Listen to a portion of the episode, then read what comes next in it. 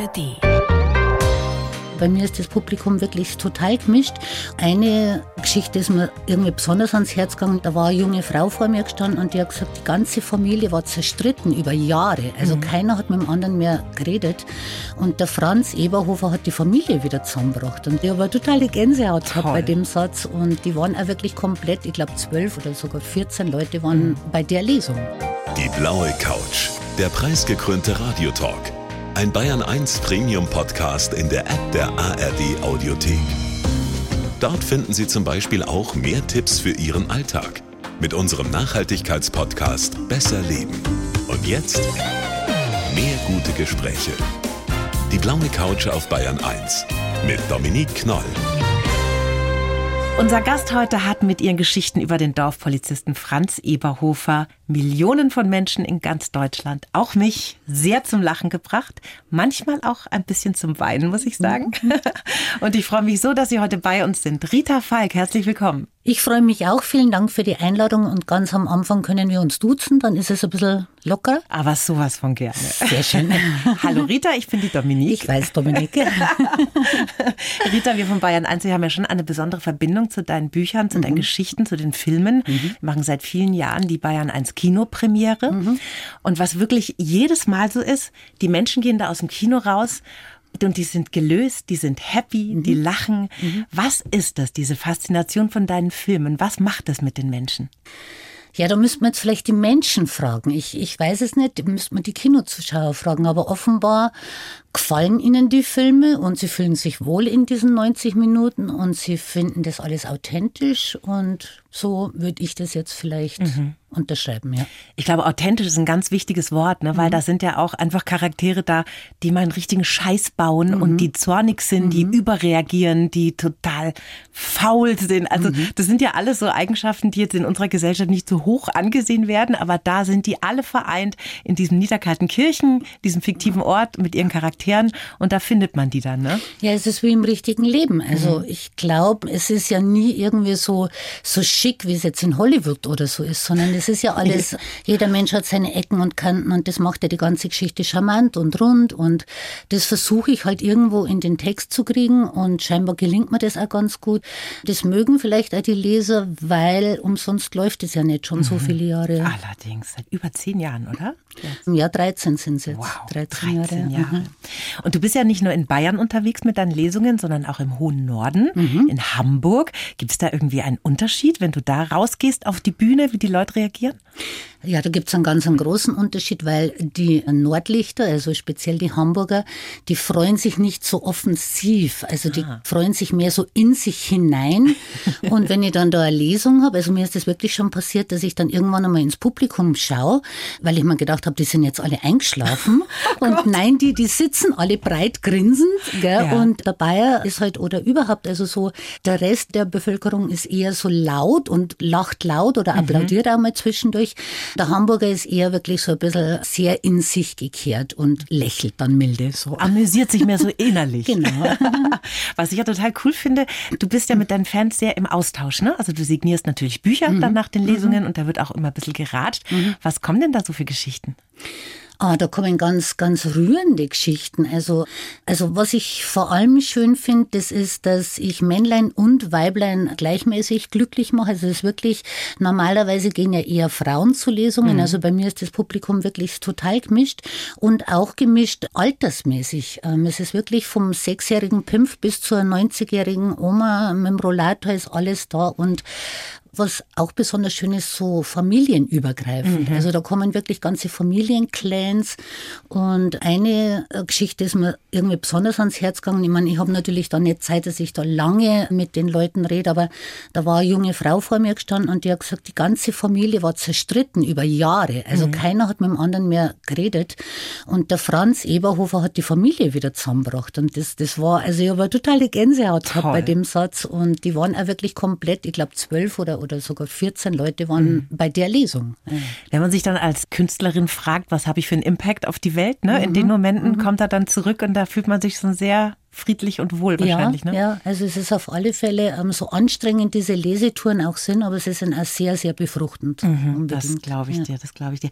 Du machst die ja zusammen mit dem Schauspieler Christian Tramitz, der mhm. liest ja auch die Hörbücher genau. von deinen Büchern eben. Dieses erste Mal auf so einer Bühne stehen, ne? Damals mhm. bei Winterkartoffelknödel war mhm. wahrscheinlich die erste Lesung, ne? Ja. Wie hatten sich das angefühlt? Weißt du das noch? Weil du hattest ja gar keine Erfahrung, sich auf so eine große Bühne zu stellen. Ja, ich war total naiv. Also ich bin da ganz, ich bin wirklich ins kalte Wasser geschmissen worden. Irgendjemand hat gesagt, wir haben da und da eine Lesung und da war ich wirklich noch nicht einmal, ich habe noch nicht einmal einen Moderator gehabt, ich habe nur jemanden gehabt, der mich ankündigt und dann war ich da wirklich eine Stunde ganz Mutterseelen allein auf dieser oh riesigen Gott. Bühne. Und da muss ich dazu sagen, da war wirklich, die Bühne war noch größer als die besetzten Zuschauerstühle. Ah. Das war wirklich nur so übersichtlich. Ich glaube, die erste Lesung waren 17 Leute da. Und die Lesung mit den wenigsten Leuten, das waren drei Frauen, die, war, die haben gestrickt, während ich gelesen habe. Und irgendwie am Anfang habe ich gesagt, wollen wir nicht Karten spielen? Da hätte man, glaube ich, mehr davon. Und das war wirklich ein bisschen so trostlos, aber ich habe das alles durchgezogen mhm. und es Tapfer. wurden dann immer mehr, ja. Also mhm. das sind jetzt ein bisschen mehr als drei strickende Frauen ja, bei deinen Lesungen. Ja, ja. Zirkus Krone in München, mhm. bumsvoll, mhm. ausverkauft. Und heute noch Herzschlagen, wenn du auf die Bühne gehst? Ja, also wenn ich durch, also gerade beim Zirkus Krone, das ist immer so ganz ein besonderer Moment für mich. Das ist also meine wichtigste Lesung im Jahr. Das ist, mhm. ich weiß nicht, wie oft das ich schon gemacht habe, aber ich stehe hinter dem roten Vorhang und schaue dann da raus in diese Arena und der Zirkus Krone ist schon ein bisschen so, ja, man hat schon Respekt. Also man hat Respekt. Es waren alle Weltgrößen auf dieser Bühne gestanden, wirklich. Und da stehe ich dann als Autorin von irgendwelchen bayerischen Krimis und dann denke ich mir, ich mache jetzt den Zirkus Krone zum, ich weiß wirklich nicht, siebten Mal voll oder so. Mhm. Also man hat da schon eine Gänsehaut. Und ähm, ich bin aufgeregt bis zu dem Moment, wo ich auf der Bühne stehe. Dann, dann ist es irgendwie wie Wohnzimmer. Und dann mhm. liest du vor, an deiner Seite Christian Tramitz, mhm. der dir auch Sicherheit gibt in dem Moment wahrscheinlich ja. ein bisschen. Gell? Wir sind natürlich jetzt ein eingespieltes Team, mhm. auch mit Florian Wagner. Das ist, wir drei, wir sind auch privat sehr, also wenn wir auf Tour sind und wir, wir hocken im Tourbus, unsere Fahrerin, die, der laufen oft die Tränen runter, weil wir hinten so Gaudi machen und so Blödsinn machen und wir frotzeln so miteinander und das ist einfach schön, ja. Toll. Liebe Rita, wir schreiben jedem Gast einen Lebenslauf. Das mhm. haben wir auch für dich gemacht. Ich mhm. darf dich bitten, den mal vorzulesen. Oh mein Gott, brauche ich da eine Brille? Weil sie ist, ist Schriftgröße 16. Ich Geht es noch versuch's ohne? Mal. Okay. Ich versuch's mal. Und danach ohne. sprechen wir drüber. mein Name ist Rita Falk und ich bin eine schreibende Spannerin. Was ich den Menschen abschaue, lässt sich später oft in meinen Büchern nachlesen. Ich habe einen bayerischen Grantler erfunden, den irgendwie alle mögen. Dass ich heute im Zirkus Krone auftrete, dass meine Figuren auf der Leinwand zum Leben erwachen, verblüfft mich immer noch. Und dabei hätte ich mich beinahe nicht getraut, mein Glück selbst in die Hand zu nehmen. Ich habe dunkle Stunden hinter mir, habe mich aber immer wieder aufgerichtet und nach der Sonne gedreht. Familie ist mein größtes Glück und meine Basis im Leben. Wie es mit dem Grantler weitergeht, das weiß ich noch nicht. Wie es mit mir weitergeht, ist erst einmal einmal klar, ich werde aufbrechen und all die Orte besuchen, für die ich bisher nie Zeit hatte. Ging auch ohne Brille. Sehr gut, sehr souverän. Und ja, was sagst und du? sehr gut recherchiert. Es steht alles drin, was auf mich zutrifft. Ja? Absolut richtig. So fühlst mhm. du dich mhm. gut gesehen und erkannt. Absolut. Aber ich glaube, ihr kennt mich jetzt auch inzwischen. Ich bin, ich, ich, bin ja Wiederholungstäter hier. Und ja. ich habe gerade vorher im Auto zu meiner Begleitung gesagt, ich komme besonders gern hierher, weil ihr habt auch ein bisschen so Geburtshilfe geleistet damals. Das war ah, ja? wirklich so, es waren die ersten ja, die ersten Auftritte, wo ich so eine größere mhm. Menschenmenge ansprechen durfte und das hat natürlich schon was bewegt. Also natürlich, das, ja, ja. Naja, mhm. wir sind natürlich auch total happy, wenn sowas Tolles wie von dir aus mhm. Bayern kommt, ja, mhm. eine Autorin sowas Tolles schreibt, da sind wir natürlich total happy. Du bist in Oberammergau mhm. geboren, Jahrgang 64, ja. dürfen wir sagen. Mhm. Machen wir nicht ein Tänzchen, ne? Nein, nein, nein, alles gut. und das war erstmal eine richtig schöne Kindheit mit viel Oma-Liebe, ne? Also meine Oma war, meine Oma war für mich mich verantwortlich, weil meine Eltern keine Zeit hatten. Meine Mama war berufstätig, mein Papa hat studiert. Und meine Oma ist zur gleichen Zeit, wo ich auf die Welt gekommen bin, oder ziemlich gleichzeitig Witwe geworden. Und jetzt haben wir uns gegenseitig so auch gebraucht. Also ich brauchte natürlich jemanden, der sich kümmert und sie brauchte jemanden, um den sie sich wieder kümmern konnte. Mhm. Und darum war, war unser Startschuss eigentlich so eine Win-Win-Situation und wir sind dann aber sowas von zusammengewachsen und das war so, also meine Oma war meine erste große Liebe meines Lebens. Mhm. So muss man das sehen. Und wie ich dann verpflanzt worden bin, ich bin ja zwangsumgezogen worden im Alter von acht Jahren, also haben mich meine meine Eltern entführt in die Och Großstadt je, München. Das böse München. Und da hatte ich meinen ersten Liebeskummer, weil ich meine Oma mhm. verlassen musste. Ja. Das war ja aber auch ein Wechsel der Welten. Ne? Das mhm. war eine ganz freie, ländliche ja. Kindheit in den ersten Jahren mit viel ja. Oma-Liebe. Und dann mhm. ging es in die Stadt, in eine Mietswohnung mit kleinem mhm. Balkon. Mhm. Und Im achten Stock. Ach und ich hatte Höhen oder habe immer noch Höhenangst. Also ich konnte nicht einmal auf den Balkon raus. Das oh war Gott. ganz furchtbar. Ja. Und die Oma gab es nur noch am Wochenende? Ja, noch nicht einmal jedes, sondern jedes zweite, weil meine Eltern auch verständlicherweise gesagt haben, so, wir wollen jetzt auch mal die Wochenenden für uns haben. Das mhm. kann man ja auch irgendwo nachvollziehen ja. als junges Ehepaar. Ja. Mhm. Hast du dich mhm. denn dann irgendwann eingewöhnt in München oder ist dir München immer fremd geblieben? Also die Liebe zu München ist erst gekommen als Erwachsener. Also ich, ah. ich bin als Kind nie richtig angekommen dort. Das war mir alles zu abgesperrt, zu eingegrenzt, zu eng, zu laut. Also ich habe diese ländliche Freiheit einfach komplett vermisst. Mhm. Und es hat auch nie in meinem Kopf irgendwie eine Versöhnung stattgefunden. Also in meinem Herzen sowieso nicht, aber meine Eltern haben mir hundertmal erklären können, warum das jetzt wichtig ist. Mhm. Ich habe dann immer nur gedacht, ja, für euch vielleicht, aber für mich spielt es keine Rolle. Ja. Also für mich spielt München keine Rolle. Und ich muss aber wirklich sagen, wie ich dann erwachsen war, also ich liebe München sehr und ich bin mindestens einmal in der Woche da mhm. und genieße dann auch jede Stunde. Also ich finde das eine ganz eine mega schöne Stadt und was ich besonders charmant finde, dass München tatsächlich keine Großstadt ist für mich, sondern so aneinander gewachsene kleine Dörfer und das finde ich sehr, sehr charmant. Ja, ja. ist ein großes Dorf, mhm, München. Mhm, ja. Die Familie ist ja dann wieder berufsbedingt durch deinen Vater weitergezogen nach Landshut. Mhm. Und da war es dann ein bisschen besser wieder, oder? Ja, da war es viel besser. Mhm. Wir hatten wieder ein ein Haus, also wobei mir das jetzt nicht um das Haus ging, ich kann in der Wohnung genauso glücklich sein, sondern mir fehlt dann der Garten so. Mhm. Ich brauche dann einen Garten und gerade als Kind brauchte ich den. Und Landshut war halt dann im Vergleich wieder eine kleinere Stadt. Und auch, mm, wir waren so am Stadtrand, das war dann eher auch wieder ländlich. Mhm. Da habe ich mich wieder sehr mhm. wohl gefühlt, ja. Sehr viele kreative, talentierte Menschen, die hier auf der blauen Couch sitzen, haben eins gemeinsam, sie waren schreckliche Schüler. Wie war es denn bei dir so? Bei Rita? mir war das ganz anders. Also ich war eine hervorragende Schülerin. Nein, also ich habe, äh, meine Mama ist vor, vor einigen Jahren umgezogen, vor, ja, schon fast 20 Jahren. Und dann hat sie äh, zu mir gesagt, du, ich habe hier einen Karton, da sind alle deine Schulverweise drin.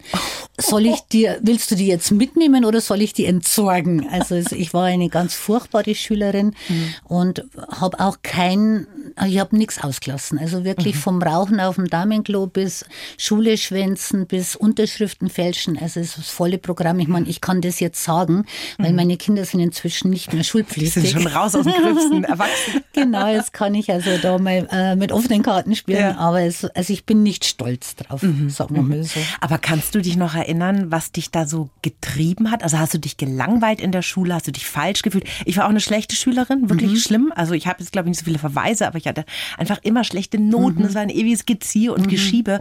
Und ich weiß noch, ich habe mir nur immer gedacht, das interessiert mich alles nicht. Ich will Bücher lesen, lass mich in Ruhe. Ja, also das war bei mir auch wirklich so, dass mich nicht interessiert hat und vor allen Dingen mich haben die Lehrer nicht erreicht die haben mich nicht abholen können. Mhm. Die sind da vorne an der Tafel gestanden und haben so ihr Programm durchgezogen.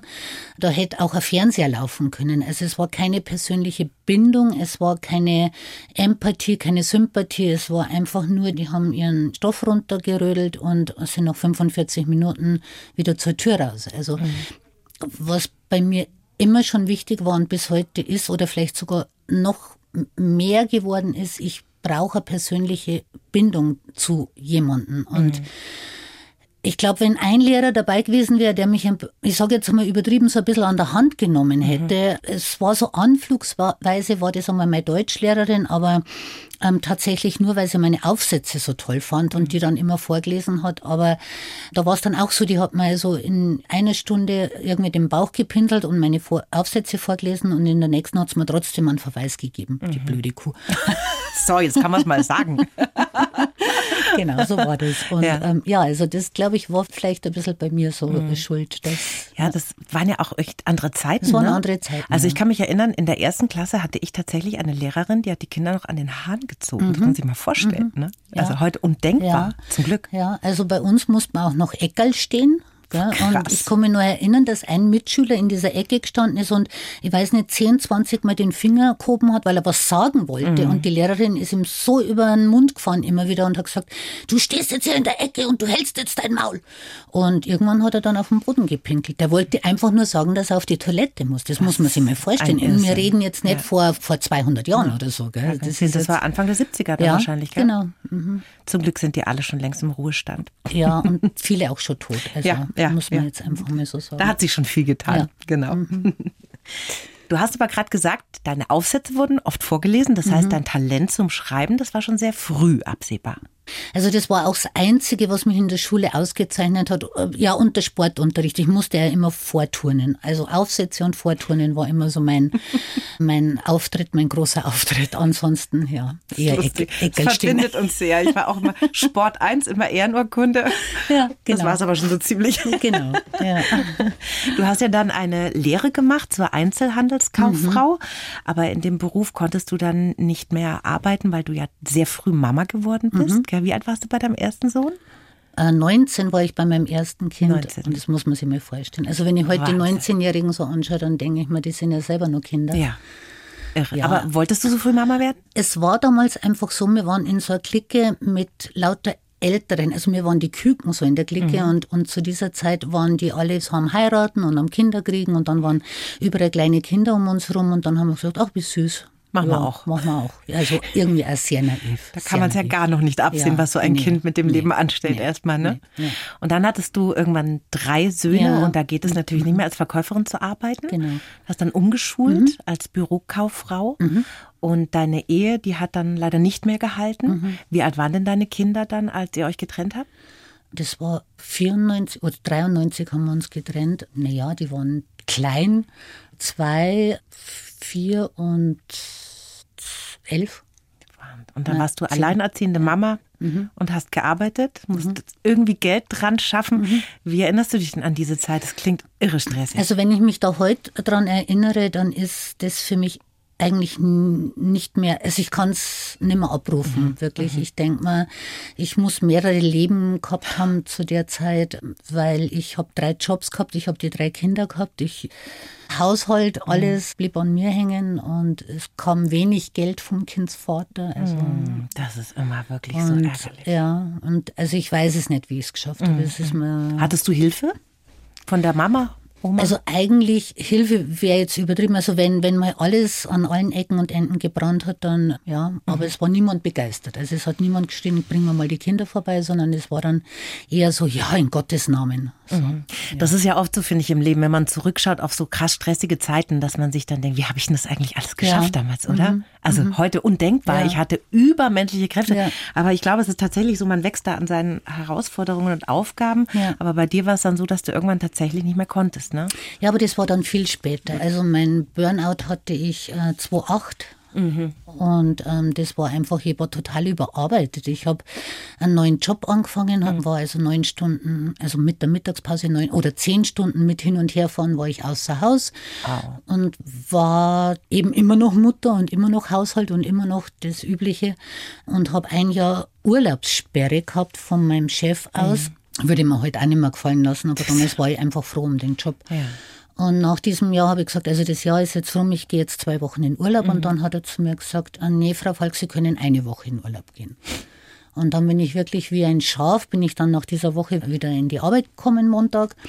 Und am Donnerstagabend komme ich heim von der Arbeit und habe Schüttelfrost und äh, also wie wenn ich eine schwere Grippe kriegen würde, mhm. irgendwie so Symptome. Und das ging die ganze Nacht und dann bin ich am nächsten Morgen zum Arzt und der hat mich dann lange und der kannte mich schon lange und, mhm. und der hat gesagt, nee, du bist kurz vor dem Burnout oder bist schon mittendrin und ich schreibe dich jetzt mal krank. Und der schreibt mich vier Wochen gleich krank. Er hat gesagt, also wir fangen wir da jetzt nicht an mit tageweise, sondern wir ja. machen jetzt vier Wochen äh, Pause. Und mein Mann bringt, also Robert bringt dann diese Krankmeldung in die Arbeit und dann sagt mein Chef, wenn sie am Montag nicht wieder da ist, kann sie die Papiere holen. Und ich war das natürlich Montag nicht wieder da, weil ich wirklich, ich komme am Zahnfleisch daher. Und dann habe ich am Dienstag die Kündigung auf dem Tisch gehabt und ja, also natürlich hätte man Anwalt und bla bla bla, aber also erstens ich habe die Kraft damals Eben. nicht gehabt. Wenn man in so einem Tief steckt, genau, hat man die Energie ging, einfach nicht. Das ging ne? einfach ja. sowieso nicht. Und auf der anderen Seite will man in so einen Job zurück? Nein. Ja. Eigentlich alles richtig gemacht. Eigentlich alles richtig gemacht. Und es war ja dann aber auch die Zeit in deinem Leben, wo du angefangen hast zu schreiben. Ja, nicht sofort. Also ich bin dann tatsächlich einmal vier Wochen auf der Couch gelegen mhm. und war sehr, sehr depressiv. Also so, so ganz einfache Sachen wie mal schnell zum Einkaufen fahren also das war für mich schon echt Stress. Also mhm. ins Auto setzen, dahin fahren, allein die Vorstellung irgendwie jetzt diesen Wagen zu holen und durch diesen Einkaufsding, also es war, ich habe Schweißausbrüche mhm. gekriegt. Also ich war fix und fertig. Also für ganz normale Sachen, die ich vorher täglich gemacht mhm. habe, neben meiner Arbeit und neben allem anderen, das, das, das hat mich fertig gemacht. Also, also fühlt sich eine Depression wirklich, an, ja, oder? Wirklich fertig ja, gemacht. Ja. Ich bin zwei Stunden vorher schon mit dem Autoschlüssel in der Hand auf der Couch gesessen und habe mir gedacht, du musst jetzt, du musst jetzt, wir müssen ja Abendessen, du musst jetzt dahin. Mhm. Also ganz, ganz eine komische mhm. Entwicklung. Und ja, und das hat ungefähr so vier, vielleicht sechs Wochen gedauert. Ich bin natürlich ins Arbeitsamt und habe mich arbeitslos gemeldet und habe Bewerbungen geschrieben. Aber immerhin schon, hast du das alles das noch geschafft gemacht, in dem Zustand. Aber, ne? aber frag hm. nicht wie, gell? Also das war. Und wie bist du da wieder rausgekommen? Ja, und dann irgendwann habe ich mir gedacht, okay, also dich wird niemand rausholen aus diesem Tief. Mhm. Wer auch, also da musst du schon jetzt selber durch. Und mein erster Gedanke war dann so, jetzt füll mal diese acht Stunden Zeit, die jetzt über sind, füll dir mal mit irgendwas Sinnvollen.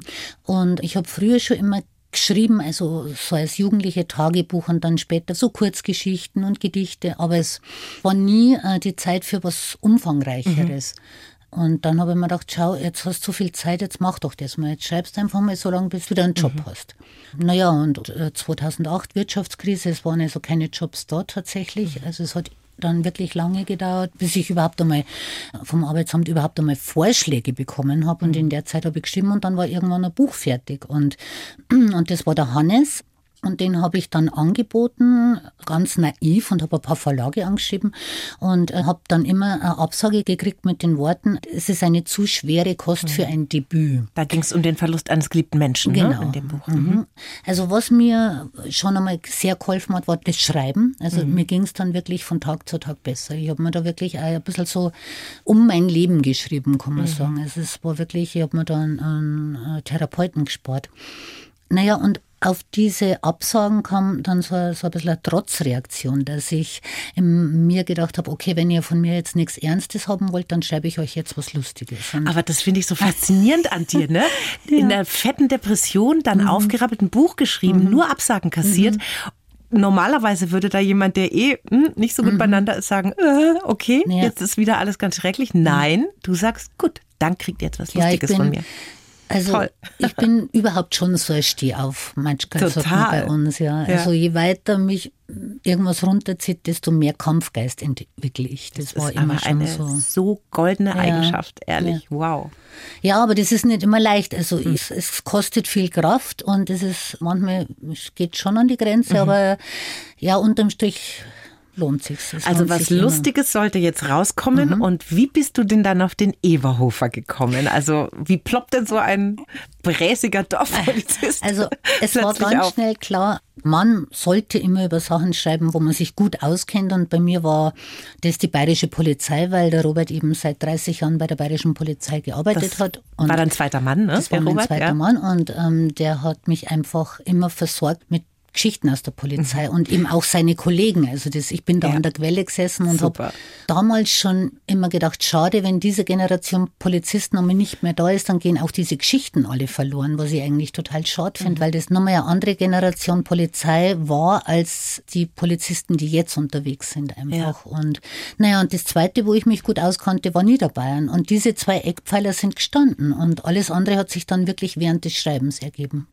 Und mhm. diese Charaktere aus mhm. den Eberhofer Geschichten, haben die denn, ich sag mal, lebende Vorbilder? Also es gibt eine Überschneidung, die stimmt fast hundertprozentig, das ist die Mooshammerliesel. Das ist, da müssen wir jetzt mal kurz helfen. Wer war das nochmal? Die Mooshammerliesel, das ist die Dorfratschen. Das ist, ah, ja, genau, ja, ja, ja. Genau. genau. Und die gibt es tatsächlich in der Form. Das war mal eine Nachbarin von mir und mhm. die habe ich mir gedacht, die müssen wir mal verwenden. Weil und die Oma vielleicht, weil die Oma lieben ja alle in den Filmen, oder? Die Oma hat sehr viel Ähnlichkeit mit meiner eigenen Oma. Meine Oma war ja auch so eine begnadete Köchin mhm. und auch so eine Shopping Queen. Also Sonderangebote waren immer total wichtig bei ihr. Und, und die hat sich mal Still-BHs gekauft, weil die im Angebot waren. Still-BHs. Also das muss man sich mal vorstellen. so schön billig ja, war. Die waren, die Warum waren billig, nicht? genau. Und auch dieses Direkte, meine Oma war sehr direkte, die hat also nicht lange um den heißen Brei rumgeredet, mhm. sondern einfach immer auf den Tisch die Karten gelegt. Aber alles andere ist schon erfunden, wobei ich mich schon bediene. Also es sind aber dann eher so, mm, so Charaktereigenschaften, wo ich bei jemandem feststelle und man denkt, das wird für den und den jetzt passen. Also, also das sind so Einzelteile, die du dann genau. an die genau. Figuren packst sozusagen. So genau, so ah, würde ich das okay. beschreiben. Mhm. Aha, ah, das ist so eine kreative Arbeit. Ich bewundere das wirklich sehr. Der erste Roman hieß dann Winterkartoffelknödel. Mhm. Wie groß war denn die Überwindung für dich nach der Absage vom Hannes, mhm. dann wieder ein Buch von dir rauszuschicken an die Verlage?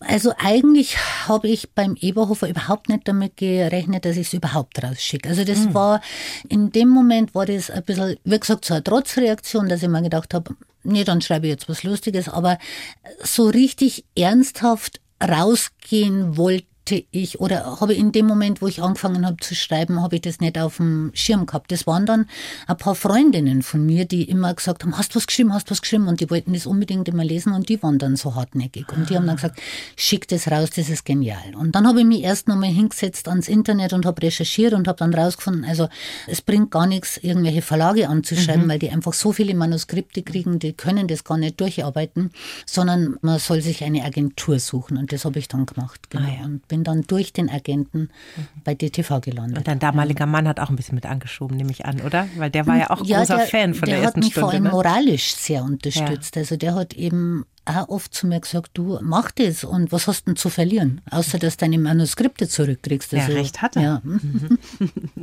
Dann ist der ja gleich auf der Spiegel-Bestsellerliste auch noch gelandet, ne? Mhm. Der erste Roman. Wie hat sich das denn angefühlt? Kannst du dich noch erinnern, wie du davon erfahren hast? Ja, das hat mir auch Robert erzählt. Also mhm. der war irgendwie in einem Buchladen und hat gesagt, du stell dir vor, du bist auf der Bestsellerliste und auf Platz 16 oder so. Und ich habe, ja, also mein erster Satz war natürlich irgendwie so, haha, oder also ich habe es ihm nicht geglaubt. Ja. Also im ersten Moment habe ich es ihm einfach nicht geglaubt. Und ja, also das war schon alles sehr, ja, irreal. Also wirklich, das war ganz spooky und das ging auch sehr schnell dann und ja.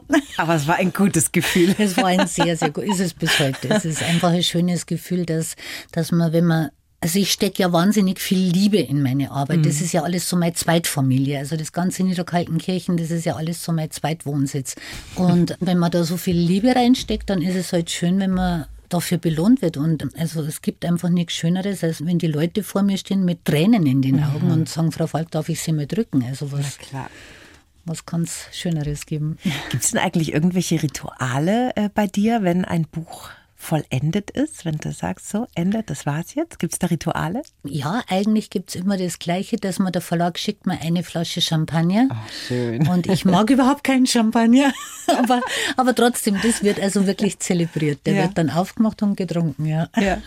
Dein damaliger zweiter Ehemann, der Robert, der ist ja verstorben vor drei mhm. Jahren. Ja. Du hast mittlerweile aber einen neuen Partner mhm. gefunden, bist wieder glücklich. Und mhm. ich muss sagen, ich bewundere das sehr, weil mhm. ja, ich denke mir immer, kein verstorbener Partner würde ja sagen, ich finde es schön, wenn meine Partnerin jetzt ihr Leben lang trauert mhm. und niemand mehr einen findet. Mhm. Aber wie hast du dich denn da rausgerappelt? Weil das war ja eine große Liebe. Ihr wart über 20 Jahre mhm. verheiratet. Mhm. Ihr wart euch sehr nah. Mhm. Wie hast du dich da rausgeholt?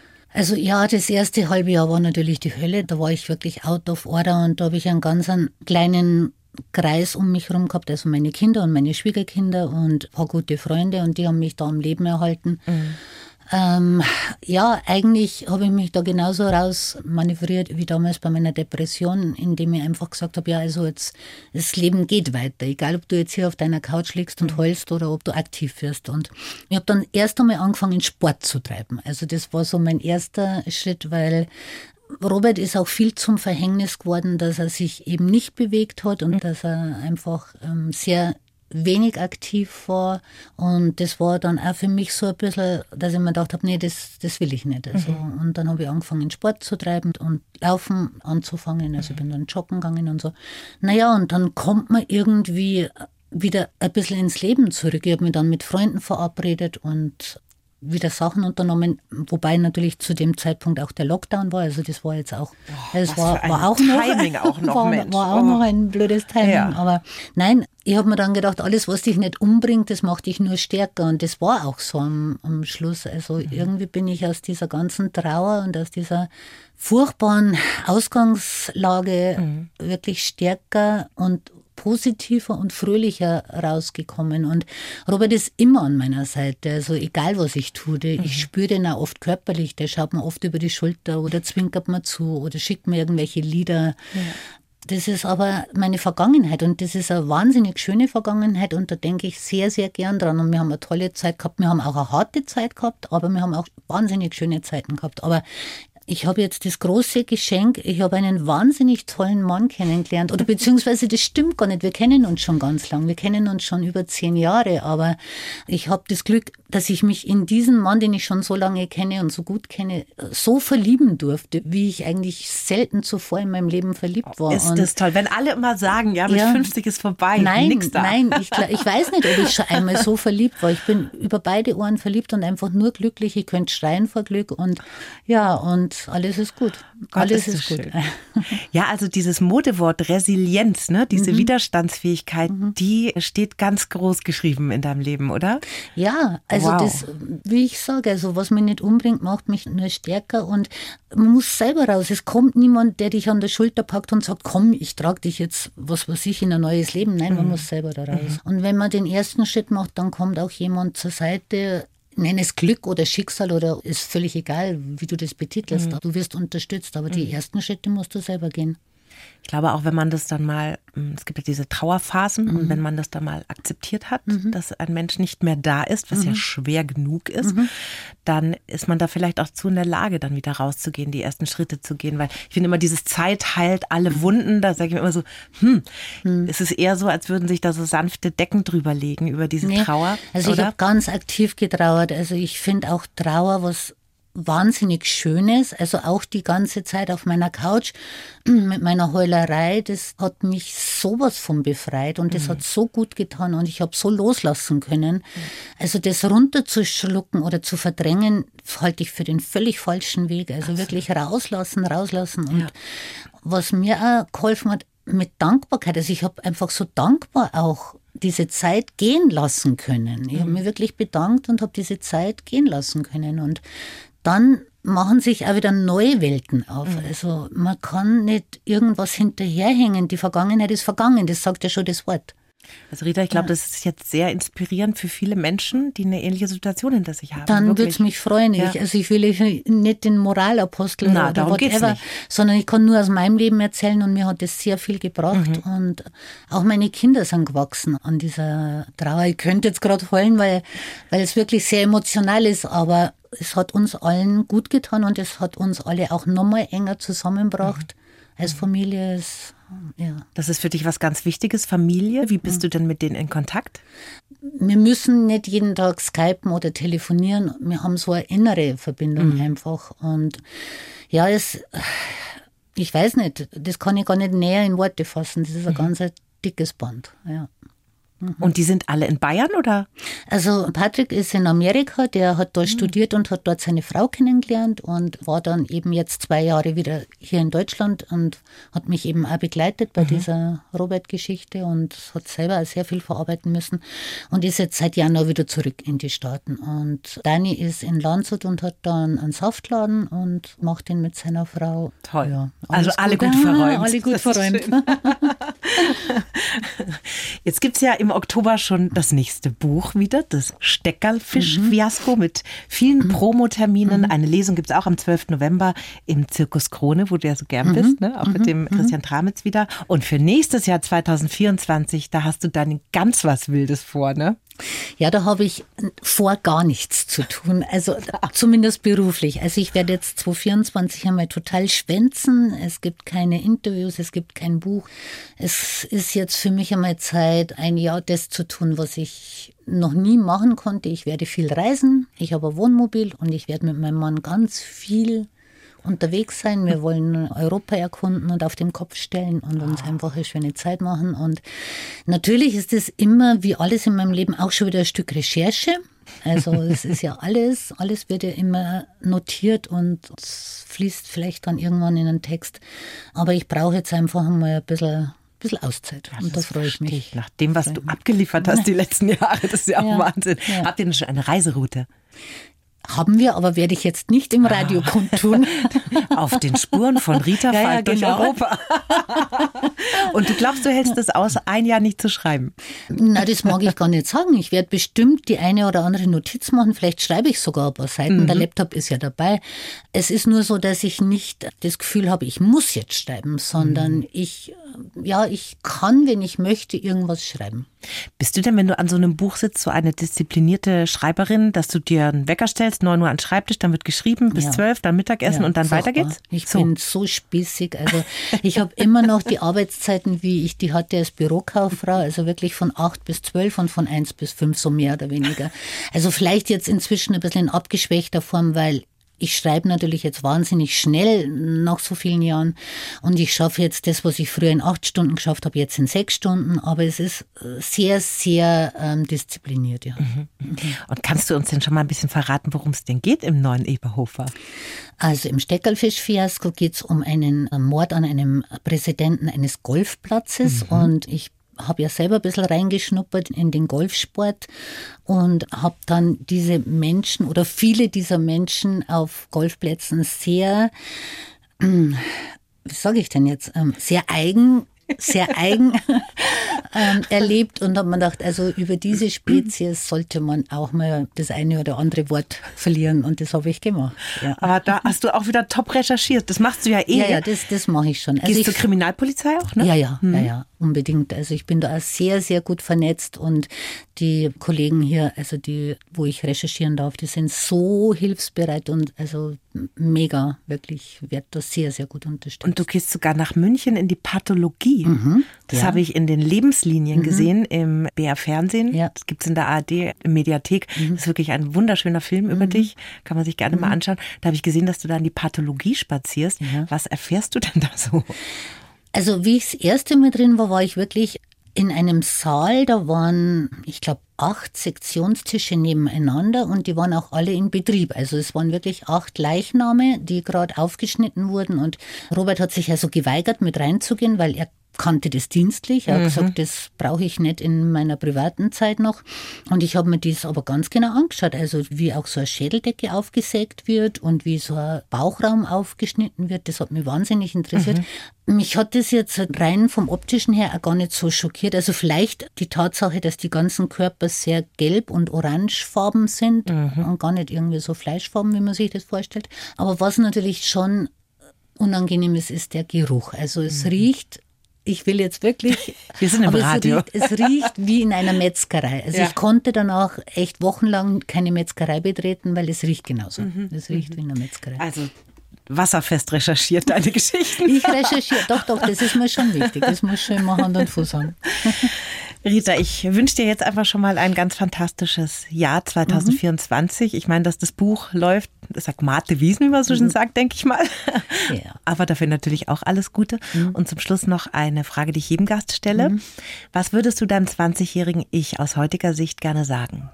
Ähm, was würde ich sagen? Also ich glaube, die Grundeinstellung ist die richtige, aber mach nicht so viele Leichtsinnsfehler.